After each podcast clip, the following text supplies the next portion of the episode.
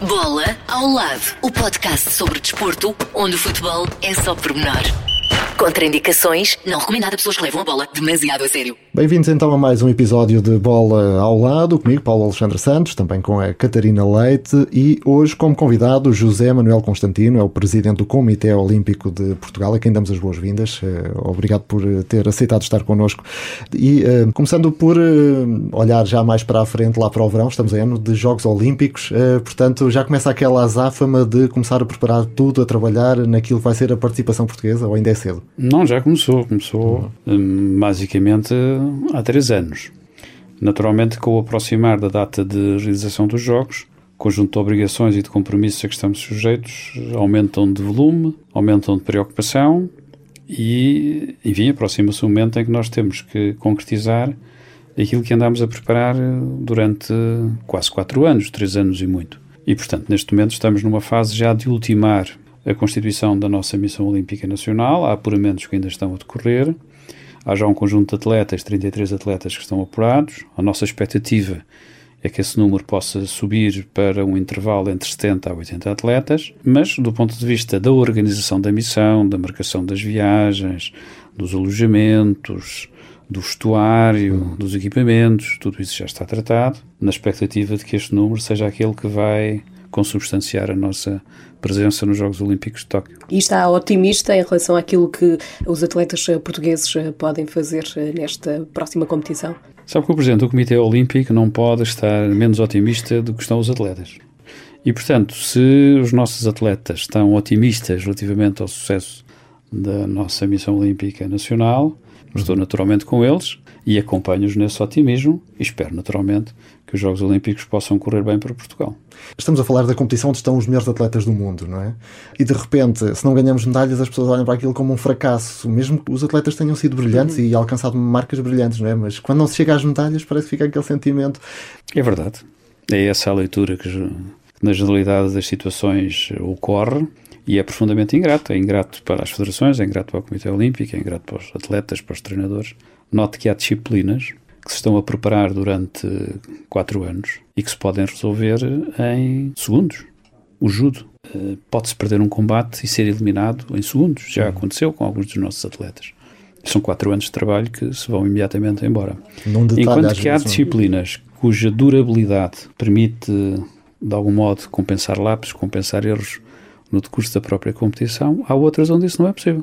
Mas pronto, isso, como eu costumo dizer, é o nosso caderno de encargos. Nós sabemos que estamos, sabíamos e sabemos que, infelizmente, essa é uma forma, por vezes, muito injusta de avaliar aquilo que é o trabalho de preparação de uma missão olímpica, mas não temos como evitar, a não ser passar durante o trabalho de preparação dos Jogos o maior número de elementos uh, relativos àquilo que é a preparação do atleta, permitindo a quem vai fazer essa avaliação ser menos injusto. Mas, por exemplo, no, no Rio uh, alcançámos apenas uma medalha uh, de bronze no, no, judo com a Telma Monteiro. Sentiu também que foi pouco? Ou... Eu senti que foi pouco.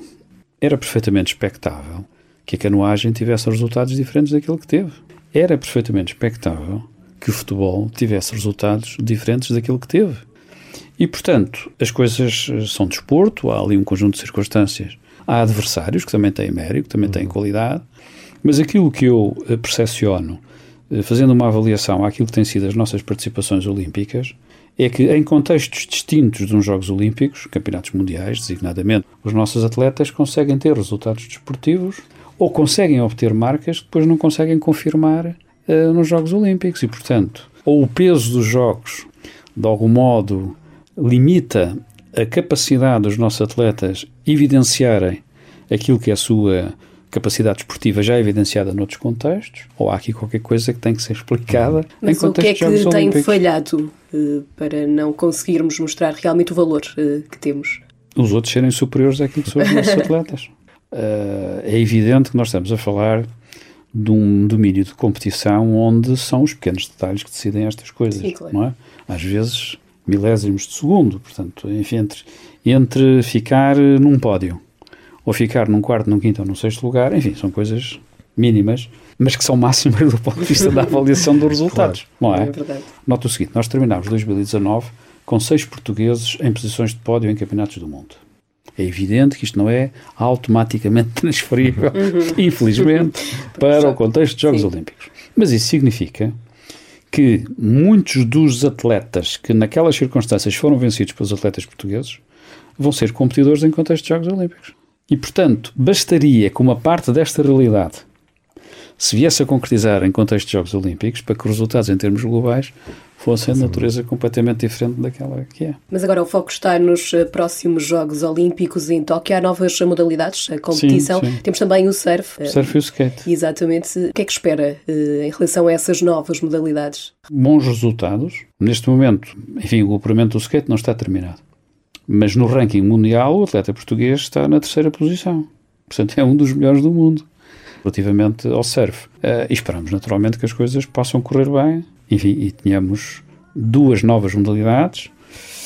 Uh, enfim, há ainda a possibilidade relativamente ao karaté, há ainda condições de apurar um atleta, vamos ver, vamos ter que aguardar, e portanto possam ter de facto uma, resultados uh, meritórios nesta primeira participação olímpica. Falávamos desse alargamento no que toca a modalidades. Uh, havia a expectativa de que os 50 km marcha uh, pudesse vir a fazer parte, uh, o que não aconteceu. tínhamos a, Inês Henriques, que foi campeã do mundo e que ficou um bocadinho frustrada com a decisão do, do Tribunal Arbitral, mas era uma decisão mais ou menos aguardada ou, ou surpreendeu de alguma forma?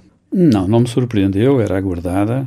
A partir do momento em que quer o Comitê Olímpico Internacional, quer o Comitê Organizador, quer a própria Federação Internacional não inscreveram os 50 km de marcha femininos no programa dos Jogos, era muito difícil reverter esta decisão. Até porque o motivo invocado, enfim, que é um motivo sustentável, o problema da igualdade de género, tem algumas limitações do ponto de vista da sua aplicação em contexto de programa de Jogos Olímpicos, porque há ainda algumas uh, modalidades, ou disciplinas, melhor dito, onde apenas um género participa, o caso da natação artística, o caso da ginástica rítmica e, portanto, mesmo na ginástica artística há aparelhos que são feitos por homens, há outros que são feitos por mulheres e, portanto, por tudo isto e também pela circunstância do Tribunal Arbitral do Desporto ter invocado que não tinha jurisdição sobre a matéria, enfim, o resultado foi aquele que se conhece. Lamento, lamento sobretudo pela Inês, que se envolveu muito por esta causa, mas agora aquilo que espero é que ela que se prepare que se prepare bem para os 20 km de marcha, que se apure e que faça parte da Missão Olímpica Nacional, porque é um momento muito importante, até pela hum, experiência que dá a missão, pela pessoa que é, porque ela é uma pessoa muito combativa, muito competitiva, muito focada na, hum, na sua participação desportiva e, portanto, também acrescenta valor, sobretudo junto daqueles atletas mais jovens. Portanto, espero naturalmente que ela seja um dos elementos que irá compor a nossa equipe. Essa questão da paridade que falava, ou da necessidade de haver essa, esse equilíbrio, uh, pode, por exemplo, atrasar a entrada do futebol de praia na, como modalidade olímpica ou não? Não, eu não creio que seja esse o problema. O problema do futebol tem a ver, sobretudo, com o futebol feminino, o futebol de 11. É a competição, uh, porventura, no quadro da competição feminina, mais relevante uh, na área do futebol. São os Jogos Olímpicos, contrariamente àquilo que acontece relativamente à dimensão masculina, onde não apenas não são os melhores que participam, como ainda por cima, eh, havendo aqui uma, um escalonamento etário, Uh, há a possibilidade dos clubes não dispensarem os seus melhores atletas, atendendo a que os jogos eh, coincidem com o início de épocas e, portanto, e neste sentido, eu acho que a FIFA e o Comitê Olímpico Internacional deveriam equacionar a integração da modalidade no contexto dos Jogos Olímpicos e, porventura, encontrarem outra solução no âmbito, digamos, das diferentes disciplinas do futebol. E o futebol de praia poderia ser uma hipótese, ou até o futsal. Uhum. O futsal. Agora, o que não é muito compreensível é que o espírito dos jogos que concentram aquelas que, aqueles que são os melhores atletas nas diferentes modalidades que compõem os jogos não ocorra com o futebol. Sobretudo o futebol masculino, porque no feminino eh, isso não ocorre. E, portanto, haja ali, digamos que, da parte da, da autoridade reguladora do futebol, uma desvalorização do contexto daquela competição. E aceite que seja um sub-21, depois sub-23, eh, que possa ter um X número de atletas eh, sem limite etário, mas que depois os clubes eh, cedam, se assim o entenderem, os seus melhores atletas às seleções nacionais. Não parece muito razoável. Aquilo que aconteceu no Rio, em que o nosso selecionador nacional, o Luís Jorge, teve imensas dificuldades em constituir a equipa, porque houve muitos clubes que, sufragados por aquilo que era a posição da UEFA, não disponibilizaram os seus melhores atletas, condicionou naturalmente a nossa prestação desportiva no Rio de Janeiro. Uma prestação desportiva que teve suporte público, teve financiamento público e, portanto, houve investimento do Estado nesta matéria e depois os clubes e a UEFA enfim, não se dispuseram a ceder os seus melhores é atletas. É preciso haver aqui maior equilíbrio entre os vários organismos. Eu, tenho, eu acho que sim, mas acho que o futebol, a defesa do próprio futebol, deve garantir que qualquer que seja a disciplina que esteja representada no programa dos jogos, esteja ao seu mais elevado nível, à semelhança daquilo que ocorre com as restantes modalidades. Já vamos voltar aos Jogos Olímpicos e há também uma outra questão que se levanta, entretanto, com este problema que é o coronavírus, como é que se vai lidar com tudo isto. Mas olhando então a semana do desporto, porque é isso também que fazemos por aqui, e naturalmente com o futebol, Catarina Leite, porque foi uma semana de clássico e que aqueceu novamente é verdade, os ânimos. Clássico no Dragão, que terminou com a vitória do Futebol Clube do Porto frente ao Benfica. Uh, José Manuel Constantino segue atentamente o futebol. Sim, sigue atentamente Sim. o futebol futebol, mas não sou comentador de futebol. sou só presidente do Comitê Olímpico e tenho que ter aqui alguma prudência nas respostas às das, questões que você me vai colocar. Uma das questões que, de que se reveste o espírito olímpico tem a ver com fair play naturalmente, que é o que tem faltado nos últimos dias, não lhe parece? Sim, claramente. Nos últimos dias, nos últimos tempos, nos, últimos, últimos anos. anos. Enfim, pode andar com o bobinho para trás e vai encontrar na modalidade e no contexto em que a modalidade vive, enfim, manifestações muito pouco consatâneas com o espírito esportivo e com o fair play, com as boas maneiras, com os bons valores e com o respeito digamos que esta semana não fugiu, infelizmente, a essa regra.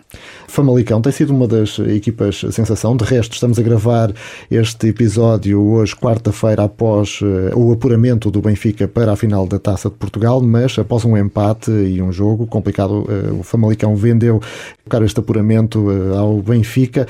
Dizia o Famalicão que tem sido uma das surpresas neste campeonato, mas que na última jornada sofreu uma pesadíssima derrota 7-0 frente ao Vitória de Guimarães.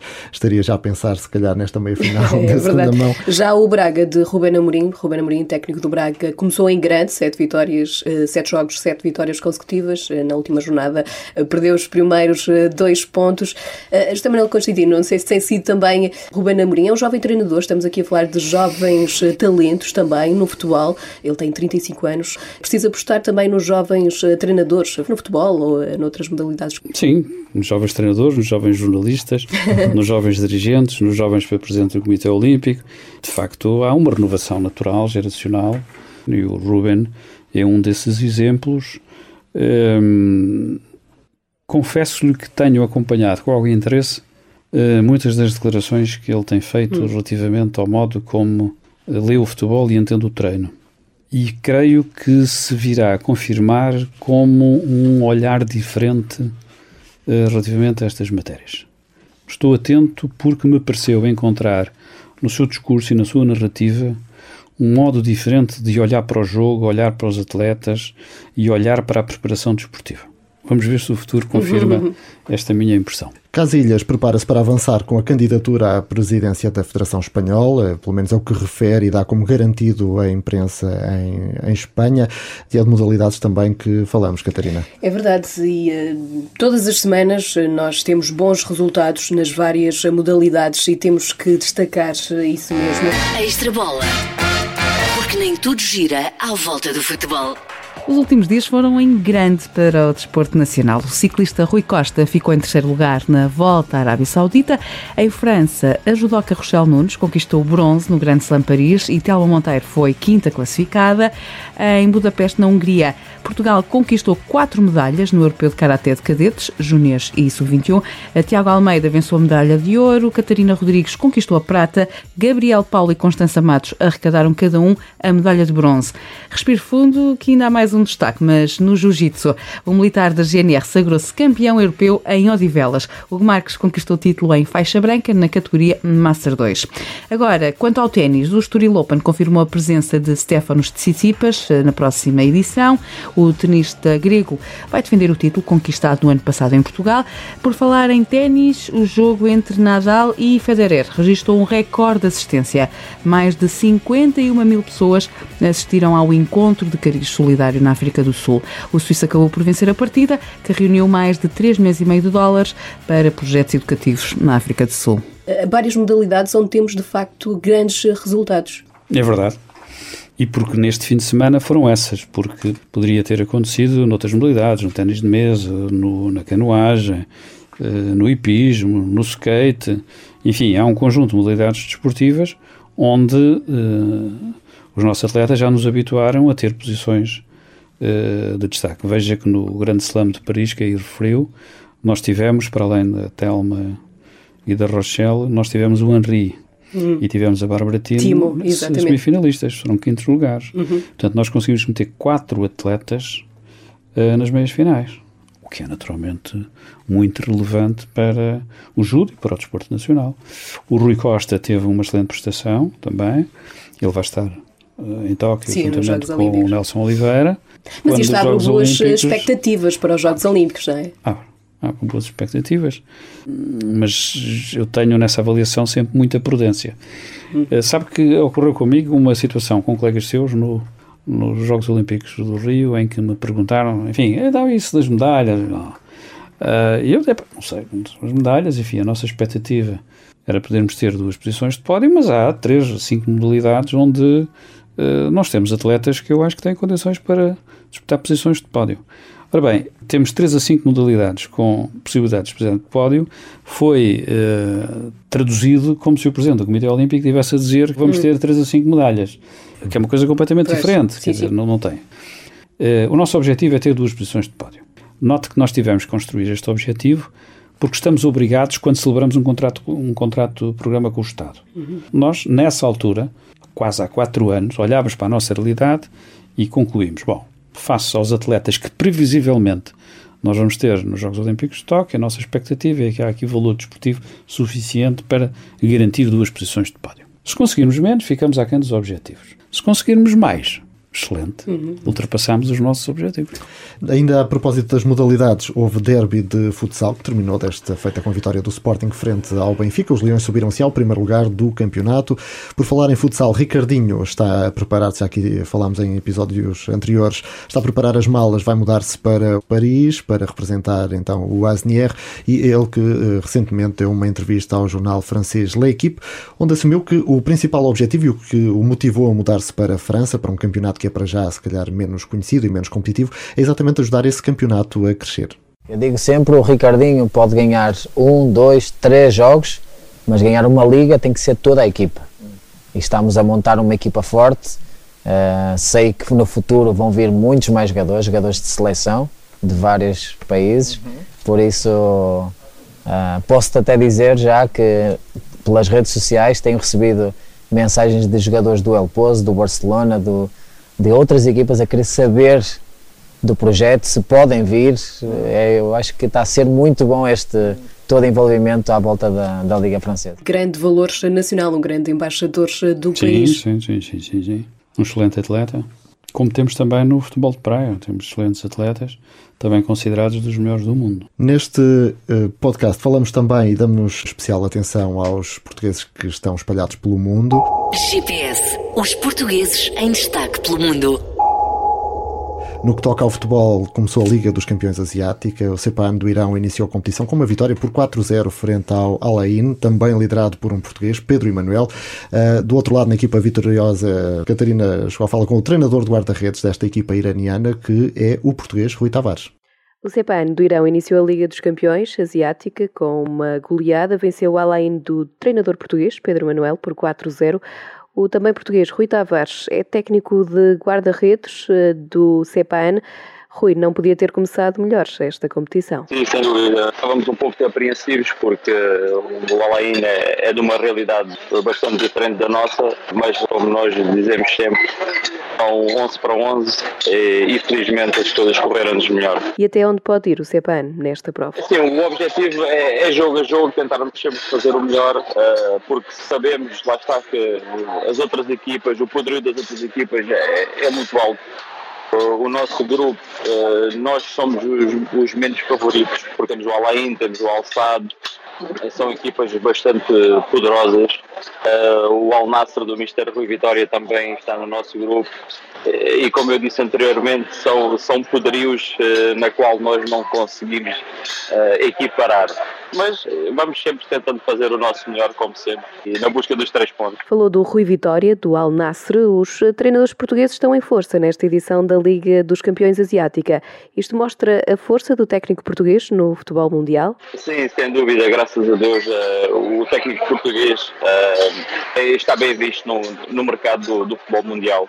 Uh, somos um país pequeno, mas com, com imenso talento quer a nível de jogadores, quer a nível técnico. Eh, e isso eh, está patente eh, todos os dias no futebol mundial. E quanto ao campeonato iraniano, como é que está a situação do CEPAN? É assim, neste momento nós estamos em segundo lugar, 5 pontos do, do primeiro, que é o Persepolis, que é, é o gigante no país.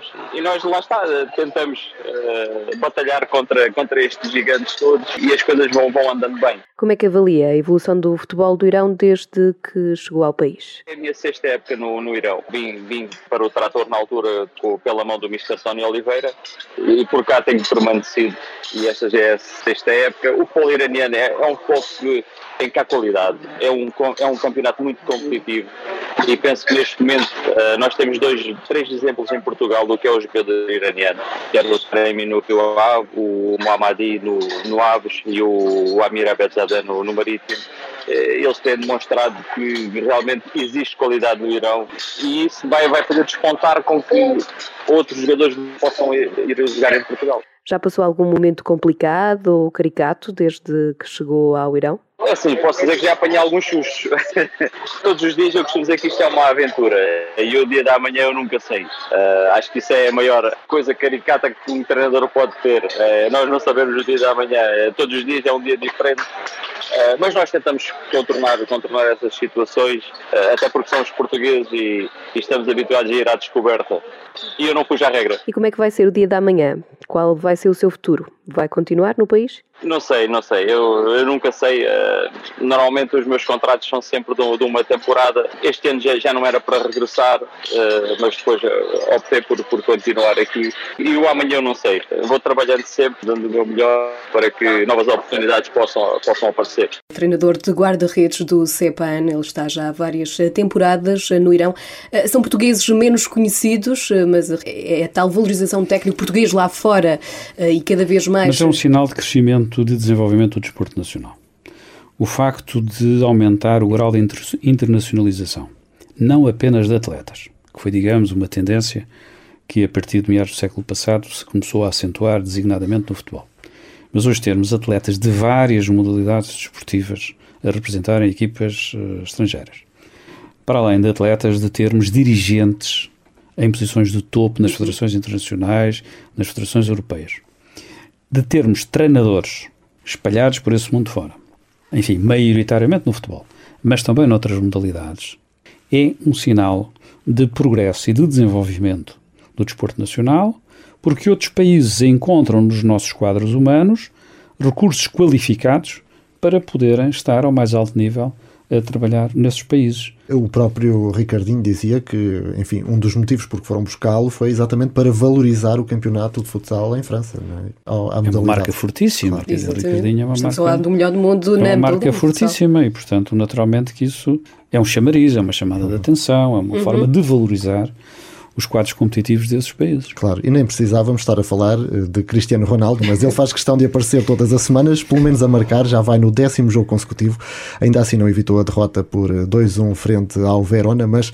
CR7 soma já 20 golos no campeonato italiano, é o segundo melhor marcador, com uma marca incrível, e há dias alguém fazia essa comparação com outros grandes jogadores de futebol que na idade do Ronaldo estavam a retirar-se ou alguns já se tinham Sim, retirado. Ele tem 35 anos, é verdade. Um caso de estudo excepcional, porque ele com a idade que tem consegue ter eh, as suas performances desportivas ao mais elevado nível. É evidente que hoje já se resguarda mais uh, do que se resguardava há 10 anos atrás, uhum. uh, mas isso também é resultado da sua inteligência competitiva. É que ele nunca se limitou a treinar aquilo que eram os planos de treino dos seus treinadores, mas procurou sempre complementar o treino dos seus treinadores com o seu próprio treino. E, portanto, alguém que estabeleceu com a atividade física e com o exercício um grau de dependência que faz com que recorra, para além das sessões rotineiras de treino, à sua própria preparação. E, portanto, isso é uma coisa de facto extraordinária. De resto, basta olhar para o corpo dele e verificar como é que ao longo do tempo ele moldou uhum. O seu próprio corpo e aquilo, aquela moldagem não foi feita apenas através do treino do futebol. É muito trabalho ali. É muito trabalho, é muito investimento. É muito investimento. E, portanto, eu acho que vai ficar para a história do desporto mundial com um elemento de estudo. Muito bem, falávamos de atletas uh, olímpicos e da previsão que se faz quando se olha para uma preparação a quatro anos para uns Jogos Olímpicos, para os atletas que se têm, aqueles que podem uh, vir a estar, mas para aquilo que é o panorama nacional no que toca ao desporto e que pode vir a trazer no futuro novos atletas.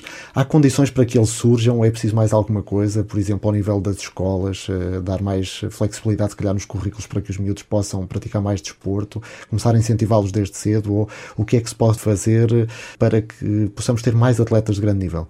Nós temos algumas debilidades do ponto de vista uh, da generalização da prática desportiva. Os indicadores de prática desportiva dos portugueses são, comparativamente a outros países europeus, ainda baixos. Portanto, há muito a fazer do ponto de vista da divulgação, do ponto de vista da promoção, do ponto de vista da organização do próprio desporto.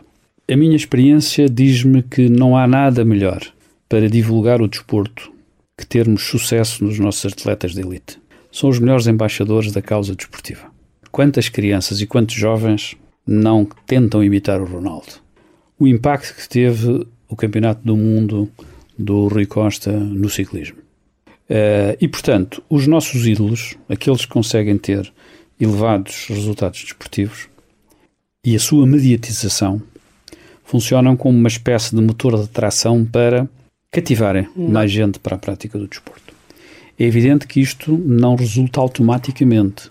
É preciso depois que haja condições, do ponto de vista da organização da nossa vida social e comunitária, para que haja sítios onde praticar desporto. Haja clubes com condições de oferta, haja escolas com condições de oferta. E tudo quanto possa ser feito a este nível, naturalmente que ajuda ao desenvolvimento da própria prática desportiva. Fala-se muitas vezes das limitações que a escola coloca, ou, dito de outra maneira, do estímulo que nem sempre a escola se constitui como um elo fundamental para o desenvolvimento da prática desportiva. O que, em parte, é verdade, pese embora alguns avanços tenham sido alcançados nesse domínio. Mas eu creio que a situação mais crítica do ponto de vista social, do ponto de vista político, se quiser, é a situação do nosso tecido associativo, dos nossos clubes, das nossas coletividades com estruturas diretivas muito envelhecidas, com pouca disponibilidade para a captação de jovens dirigentes e para o atrofiamento dessas, eh, dessas coletividades por força, muitas vezes, dos custos financeiros que a prática desportiva hoje acarreta. No meu tempo, fazer desporto era, por um lado, simples e ao mesmo tempo difícil. Simples porque não havia custos. Os clubes davam tudo. Davam as chuteiras, davam os calções, davam o campo, davam os balneários, davam. enfim. Uh, e viviam basicamente da cotização dos seus associados e de pequenas ajudas financeiras da parte designadamente do poder local. Hoje isto não chega. E, portanto, uh, se nós não revitalizarmos o tecido associativo, se não valorizarmos o estatuto do dirigente esportivo, designadamente o dirigente esportivo benévolo, nós temos muitas dificuldades em quem esteja disponível durante a semana e aos fins de semana para acolher jovens que queiram dedicar-se à prática do desporto. Ou então, vivemos balcanizados naquelas modalidades e naquelas disciplinas onde as famílias com poder económico têm meios para poder pagar a prática desportiva aos seus filhos, metem-nos nesta ou naquela modalidade, mas eu creio que isso não é suficiente se o país pretender ter um nível desportivo diferente daquele que tem atualmente. Uhum. E, portanto, As próprias aqui... associações transformaram-se quase em empresas, exigem muito, há muita burocracia e as pessoas muitas uhum. vezes não estão para se chatear, não é? Também isso, embora haja aqui elementos contraditórios, uh, vamos lá ver, uh, a opção por uma carreira desportiva é uma opção de vida e não é fácil. Tem muitos sacrifícios. E exige muito da parte dos atletas. Uh, não é pensável que seja possível conciliar uma carreira desportiva, estamos a falar uma carreira desportiva ao mais elevado nível, claro fazendo aquilo que um jovem na idade de um atleta normalmente faz. Não é possível. Quer dizer, se possível é, não tem sucesso. Depois, muitos atletas, quando iniciam uma carreira desportiva, não têm sucesso imediato. De resto, há hoje, num jornal desportivo, um texto sobre o Carlos Lisboa e o filho. O Carlos Lisboa, que foi um excelente atleta, é o exemplo de quem, nas camadas jovens, não tinha sucesso. Ele sai de um clube e vai para outro porque não jogava. E só já numa fase posterior da sua carreira é que ele vem a evidenciar o valor desportivo que tinha. O Pimenta, o Fernando Pimenta da canoagem, as primeiras provas de canoagem que fez, ele caía do barco, ficava em último, não tinha sucesso. E, portanto, nestas circunstâncias, eh, pode ocorrer a vontade de não continuar, a vontade de desistir. E isto é terrível, porque as capacidades estão lá, a possibilidade do treino as exponenciar uh, existem, mas se não houver vontade da parte do atleta e da parte das famílias, enfim. E, portanto, uma carreira desportiva ao mais elevado nível é uma opção de vida, mas é uma opção dura. Uhum. Existe sacrifício, dura. resiliência. E ela deixa de ser dura quando começa a ter resultados e a ter sucesso, porque há ali, de algum modo, o prazer uh, da, do resultado alcançado e a compensação pelos uhum. sacrifícios havidos. Mas até lá, quando não há resultados imediatos, é uma coisa terrível. Mas não acha que é isso também é um problema, dura. o facto de logo nos miúdos colocarmos essa questão da competição? E da pressão. Claro, que é um problema, e esse problema hum, dá como consequência nós termos uma situação desportiva curiosa. Porque, por um lado, temos o número de praticantes desportivos que é baixo, mas, por outro lado, não conseguimos manter no sistema uma parte significativa daqueles que neles entram porque abandonam. O chamado abandono desportivo precoce. E abandonam porquê? porque uh, muitas vezes a preparação nas fases iniciais da carreira é muito centrada na competição. A competição é por natureza seletiva e, portanto, muitas crianças e muitos jovens ou não têm sucesso imediato ou não são sequer convocados para as equipas representativas dos clubes onde estão inscritos abandonam, vão-se embora, desistem. Bom, isto é terrível. Ora bem, como é que se consegue, uh, de algum modo, limitar esta situação?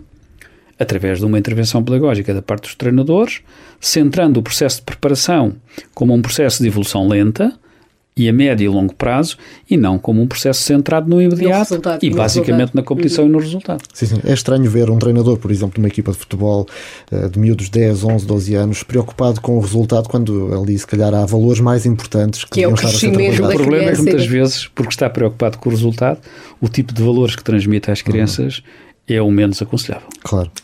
As crianças, o exemplo que dá aos pais, às bancadas, enfim, uhum. por aí fora. Lá voltamos então ao Fair Play e vamos, por isso, aproveitar também para lançar aqui aquele que é o nosso habitual Momento Fair Play. Momento Fair Play.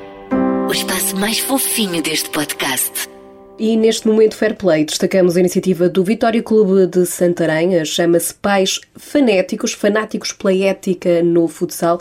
Uh, o objetivo é incentivar o fair play e o desportivismo nas uh, bancadas durante os jogos uh, de futsal. Os atletas vitorianos entregam no início do jogo panfletos com mensagens de apelo ao desportivismo, aproximam-se da bancada para os distribuir pelos próprios familiares. Por sua vez, os familiares entregam vários exemplares diretamente nas mãos dos adeptos do clube clube adversário. Promoção do fair play. De onde Tem é? Onde é? Em Santarém? Santarém, exatamente. Temos aqui um pequeno exemplo daquilo que devia ser à escala nacional. São panfletos com mensagens uh, do tipo uh, fico envergonhado quanto a determinadas atitudes, isto mensagens dos claro, para os pais. Para os pais, exatamente. E, e, que, portanto, pode funcionar. É uma excelente é um... iniciativa, numa excelente terra sou de Santarém. Por isso é a minha curiosidade a perguntar. Bons valores em Santarém. Em Santarém. Não, mas acho muito positivo que de facto haja esse envolvimento do clube, dos pais, dos atletas. Uhum. Muitas vezes Inglaterra é, é dado como exemplo nesta uhum. matéria, embora também haja problemas e, enfim, muitos casos conhecidos com hooligans e etc., mas acaba por ser muitas das vezes um exemplo o campeonato inglês. Neste caso, o outro momento fair play tem a ver com adeptos do Sheffield Wednesday que não esquecem Carlos Carvalhal, antigo antiga equipa comandada pelo português, eh, houve um grupo de adeptos que veio a Portugal assistir ao jogo de, do Rio Ave. É verdade, o jogo do Rio Ave na Vila das Aves e à margem desse jogo, Carlos Carvalhal eh, foi ao encontro desses sete adeptos, trocou abraços, apertos de mão com, eh, com esses adeptos. Portanto, temos aqui também um momento de fair play de carinho por um antigo é, treinador. Eu assisti na televisão, eu vi. Uhum e o, o, vosso colega que estava a comentar ilustrou o que se estava a passar, não estava a perceber o que é que se estava uhum. a passar, mas isso é de facto muito positivo. É positivo que o Carlos Carvalhal tenha deixado essa imagem e esse sentimento de carinho por ele e que tenha havido um conjunto de adeptos que se tenha deslocado para lhe dar um abraço uhum. e estar com ele naquele momento. Acho que isso é muito positivo e de algum modo Sinal que se também... uma relação também, não é? Exatamente. Cá parece cada vez mais difícil, claro, há um distanciamento claro. das equipas claro. técnicas, dos jogadores. Sim, ou o treinador enorme. muda e já não há esse carinho. Eles estão todos envolvidos nessa polémica. Antigamente eram os jogadores, os treinadores, os dirigentes. Agora também são os membros dos departamentos de comunicação que têm um jogo paralelo ao jogo, o jogo de bastidores, um, em que aconteça o que acontecer, há sempre uma polémica a seguir.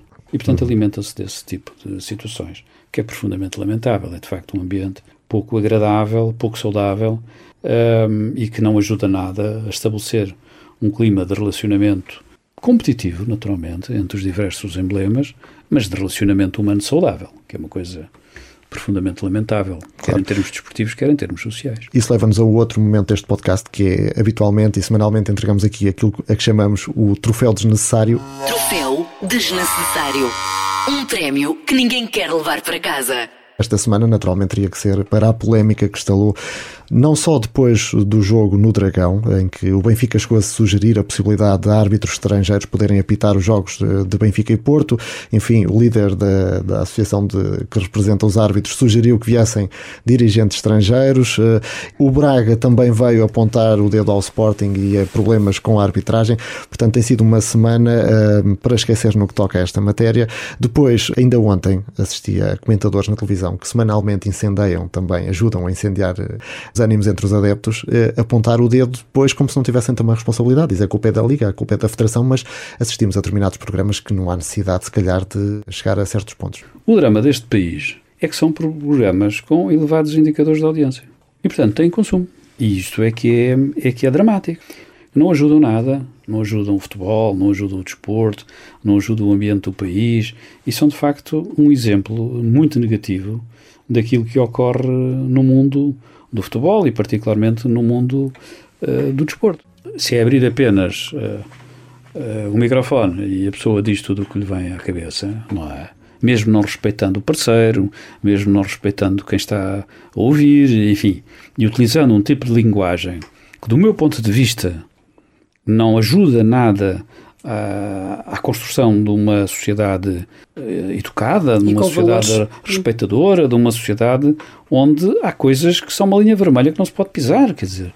E depois, as próprias técnicas de utilização de muitas das imagens também não ajudam nada. É muito simples eu estar em casa a ver a repetição de uma cena N vezes. Uhum.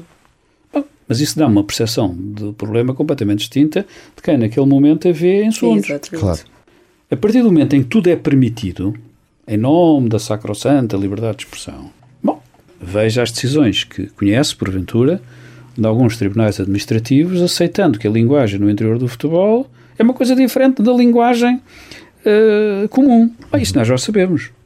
Que é diferente, infelizmente, já o sabemos.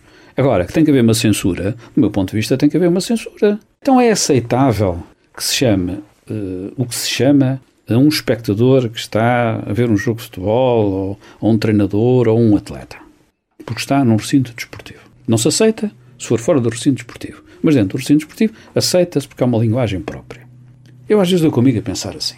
Eu gostaria de ver um dos senhores juízes ou das senhoras juízas que tem este tipo de entendimento naquele local, a ser tratada ou a ser tratado como muitas das pessoas o são. Se gostaria. Ou se gostaria de ter um filho seu ou uma filha a ser tratada daquela forma.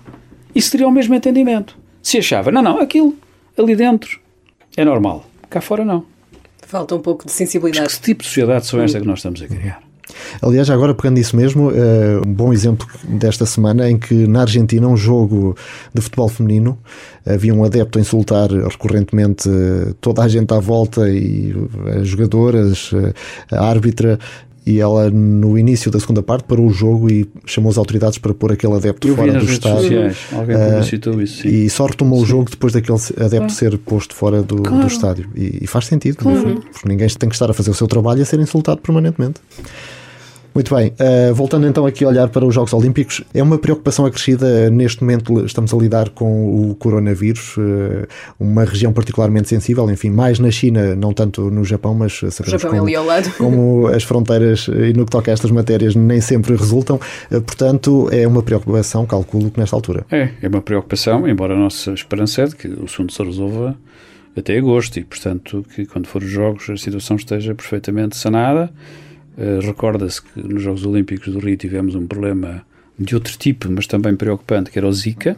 Uhum, uh, e, portanto, são situações que não ajudam, que nos deixam, enfim, com alguma reserva e alguma atenção e alguma preocupação, mas a nossa expectativa é de que até lá as coisas possam ficar resolvidas e, portanto, quando for o início dos jogos, a situação esteja completamente controlada.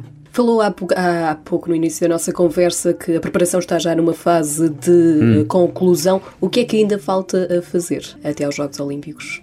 Há apuramentos em várias modalidades que não estão fechados. Ah, e, portanto, essa é uma parte. E da outra parte, do ponto de vista da preparação dos atletas, falta naturalmente cumprir os seus planos de preparação, de modo a que quando chegarem aos Jogos Olímpicos estejam no apogeu das suas formas desportivas e possam render aquilo que o seu talento desportivo uh, os permite. Do ponto de vista logístico e do ponto de vista da nossa organização, falta receber o vestuário, falta receber os equipamentos, falta distribuir, uh, falta organizar os voos, enfim, falta aspectos de natureza operacional, que só lá mais para a frente, só a partir, sobretudo, de maio, junho, Uh, nós só vamos ter a nossa missão fechada já muito perto dos jogos, um mês, um mês e, mês, um mês e meio antes uh, para algumas modalidades. E, portanto, até lá, veja, por exemplo, o que se passa agora com o handball. O handball vai para uma fase de qualificação. Sim, Mas nós não podemos estar à espera da qualificação para mandar fazer a roupa. A roupa já teve que ser encomendada. E é uma roupa que roupa, porque não é o 37, o 38, ou o 39 ou o 40 dos sapatos. E, portanto, não é uma roupa que nós possamos encomendar e depois, caso não se venham a apurar, essa roupa é transferível para outros atletas. Porque não há atletas com aquele tamanho. Exato. é que não é XL, é XL, L, L, L. E, portanto, olha, mas isto são as contingências. Uh, oxalá o investimento está a ser feito nesta matéria, uh, preparado já para o desfile oficial, se venha a concretizar e nós não tínhamos que. Mas já, já chegou a acontecer uh, ficarem com roupa lá que. que não, não, não porque. Não, enfim, há um ou outro atleta, sobretudo lançamento do peso, enfim, assim um bocadinho fora do formato habitual. Mas normalmente, mesmo aqueles que têm tamanhos maiores, uh, há possibilidades de fazer permutas e, portanto, aproveita-se os equipamentos. Mas aqui já estivemos a olhar para a missão e não vai haver, portanto, olha eles que trabalhem bem, e, e se apurem e que façam parte da nossa missão, porque se assim vier a acontecer também é uma enorme surpresa, mas uma agradável surpresa. Vamos fechar com um momento divino, não é, Catarina? Vejam lá o que é que me prepararam. não tem nada de mal, é divino, é sagrado. Isto porque a seleção portuguesa de, de futsal uh, do Clero vai tentar renovar o título europeu. É verdade, a seleção portuguesa foi campeã europeia. Uh, é aquela que tem o Padre Meireles, que é o Cristiano Ronaldo. E o Cristiano Ronaldo dos Padres, exato. então, o europeu está prestes a arrancar em Praga, será entre 17 e 22 de fevereiro, portanto, vamos todos estar a rezar para que isto corra bem. Muito bem. Eu vou, seguir a sua orientação eclesiástica. Manuel Constantino foi um enorme gosto tê-lo connosco. Vamos fechar este, este episódio e um, cá estaremos de novo daqui a uma semana para mais uma análise à semana desportiva. Até para a semana. Bola ao lado, o podcast sobre desporto, onde o futebol é só pormenor.